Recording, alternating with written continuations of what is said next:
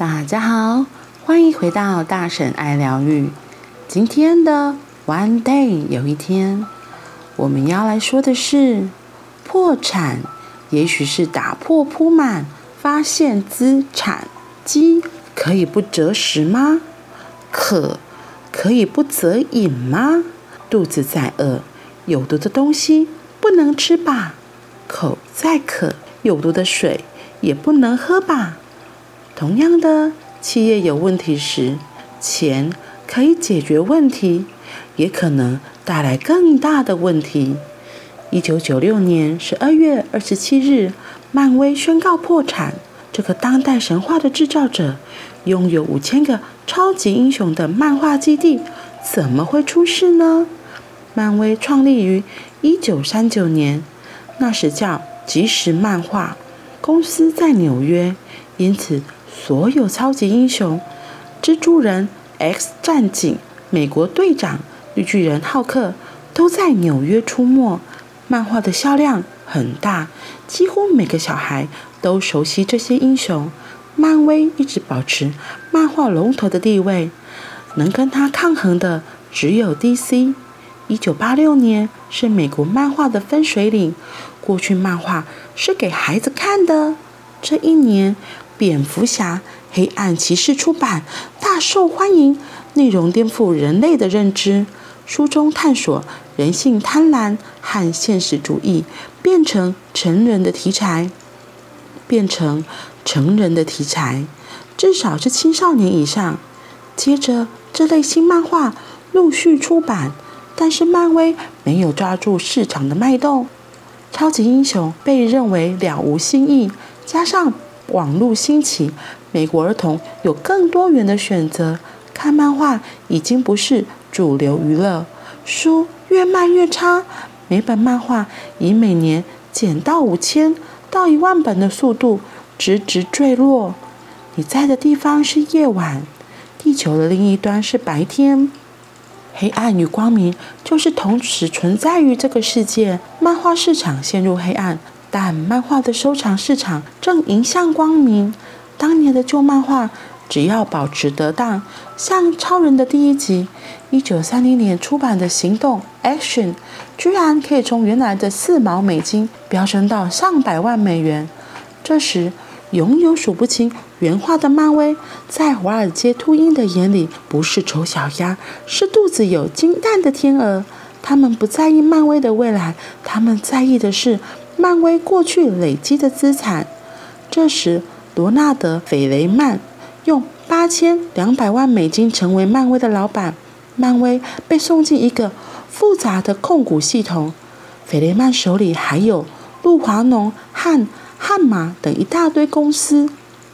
他的拿手好戏是用一个公司做杠杆，吃下另一间公司，不断扩大集团，把一家。一家公司弄上市，从股票大赚一票。他对漫画没有兴趣，他要的是赚钱。当然，他不懂漫画。买下漫威时，还以为手里有超人和蝙蝠侠。他不知道这两个角色在漫威的对手 DC 手中。他从来不进公司，跟编辑、画家都不接触。只有每年亲子日时，他会带女儿来漫威，指着一堆超级英雄对女儿说。这都是你老爸的。斐雷曼在一九九一年把漫威搞上市，刚开始在炒作之下，股价一路飙升。可是，在漂亮表象的背后，是欠银行五亿美金的负债阴影。要维持股价，要付零银行利息，赚钱的压力更大。怎么办？涨价，从每本四毛美金一路涨到一元美金，还有许多出书。出书越多，营业额越大。粗糙滥造无所谓，漫画难看也没关系，报表好看就可以了。但是读者怎么会是笨蛋？提高价钱，故事又乱编，读者就跑光了。恶性循环下，财务终于撑不住，银行团要求公司破产，重新改组。斐雷曼老神在在。漫威在他手上只是一间小公司，基本上他早就从中赚饱。于是他配合银行团，想先债务止血，再来谈判更好的借钱条件。所以，一九九六年十二月二十七日，漫威宣告破产。没想到冒出另一只华尔街大鲨鱼卡尔·伊坎。他的拿手法系是取得一个公司够多的股权。掌握公司的决策权，然后威胁要把公司卖掉。这时，公司的创办人或原始股东为了保护自己的心血，只好用自己的钱或跟银行借钱，以高价向伊坎买回持股。他咬你一大口就走人，其实他就是在绑架你们公司，要你付赎金。伊坎看准弗雷曼的算盘，他横空杀出，在市场收购漫威三分之一的股权。一九九七年六月二十一日，法院批准伊坎的计划，伊坎赢得漫威的主导权。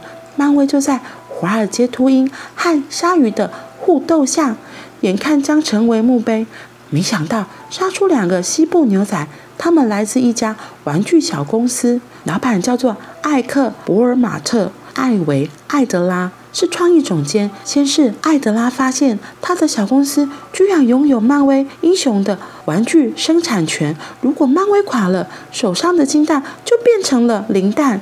于是他和弗雷曼、弗雷曼达成协议，他们给弗雷曼百分之二十五的股权，交换以后可以无偿生产漫威的玩具。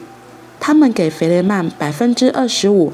Toy BZ 的股权交换，Toy BZ 可以无偿生产漫威的玩具。目标就是把两家公司绑在一起，以后由他们俩来主导。现在全力对付伊坎。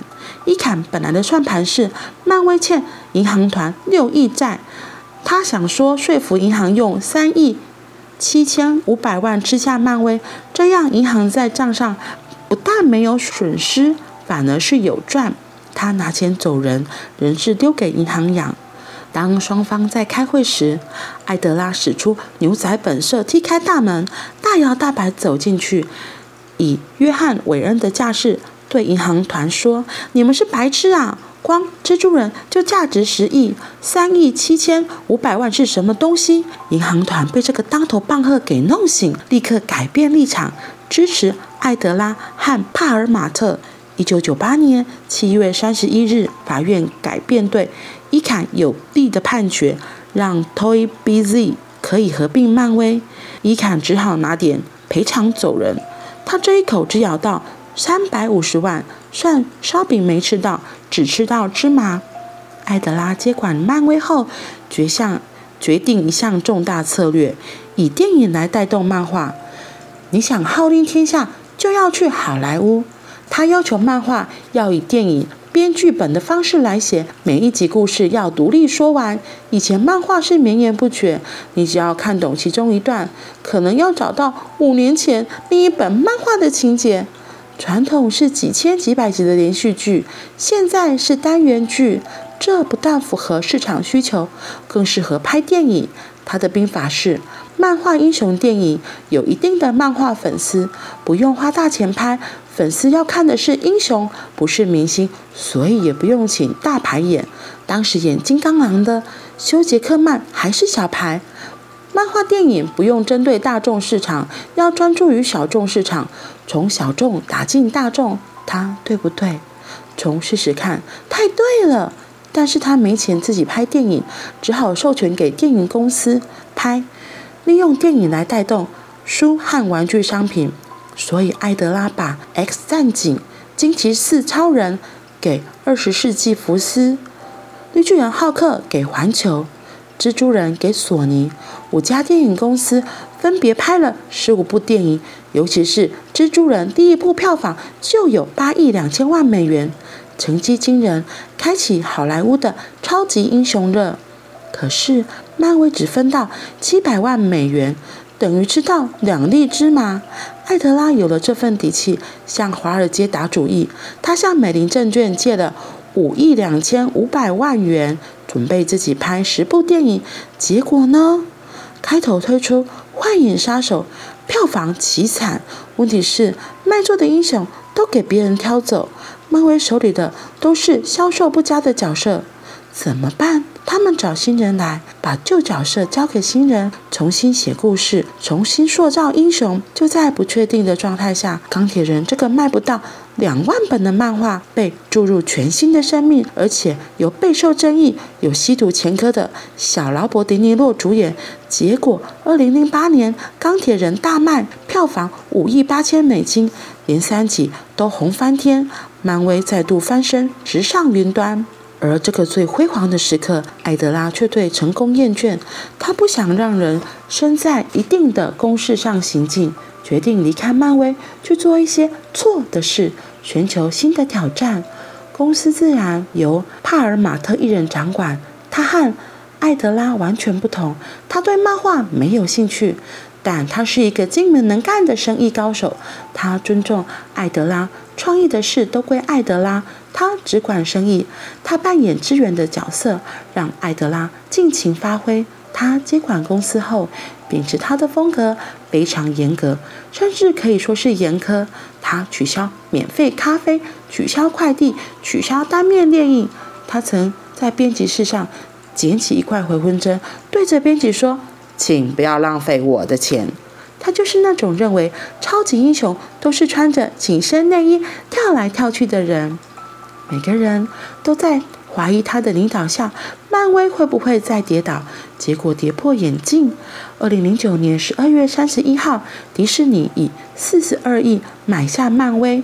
以金钱计算，霍马尔特成为最大赢家。迪士尼呢？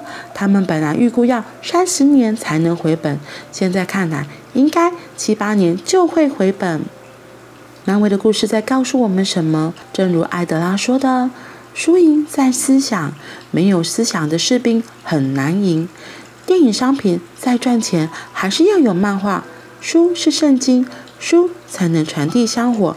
漫威不是报表。”是文化，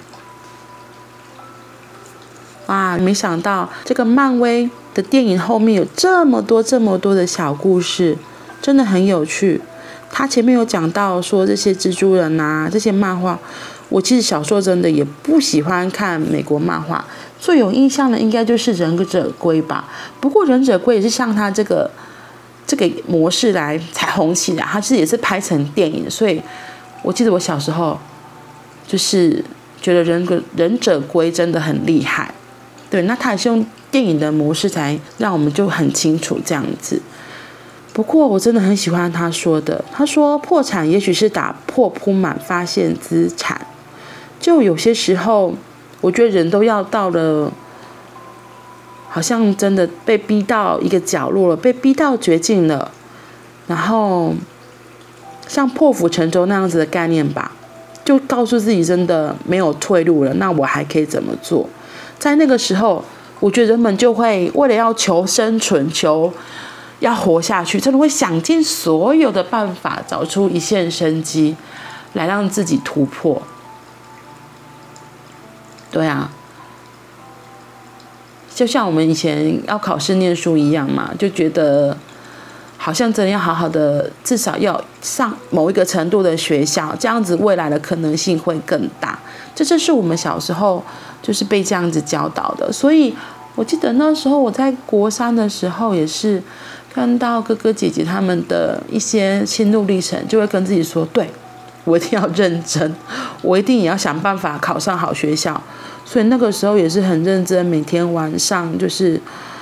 嗯，可能十一点睡，然后可是早上四点就要赶快起来再念，因为一整天念下其实已经很累了，所以我自己也不喜欢熬夜。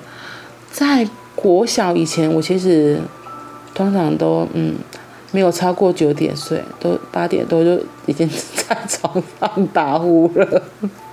我是不太能够熬夜的人啊。有时候真的危机就是转机，在生命的转弯处。或许转个弯，你会看到不一样的风景，不一定要固守在某一个地方。人家说幻灭就是成长的开始，那也因为幻灭了，才会看到哦，生命不是只有一种可能性，生命其实有好多好多的可能性，是吗？所以怎么让像这样子把漫威从宣告破产，然后到现在变得大家都排队抢着要去看漫威的电影，真的是一个很厉害的地方。好啦，那我们今天就到这里喽，我们明天见，拜拜。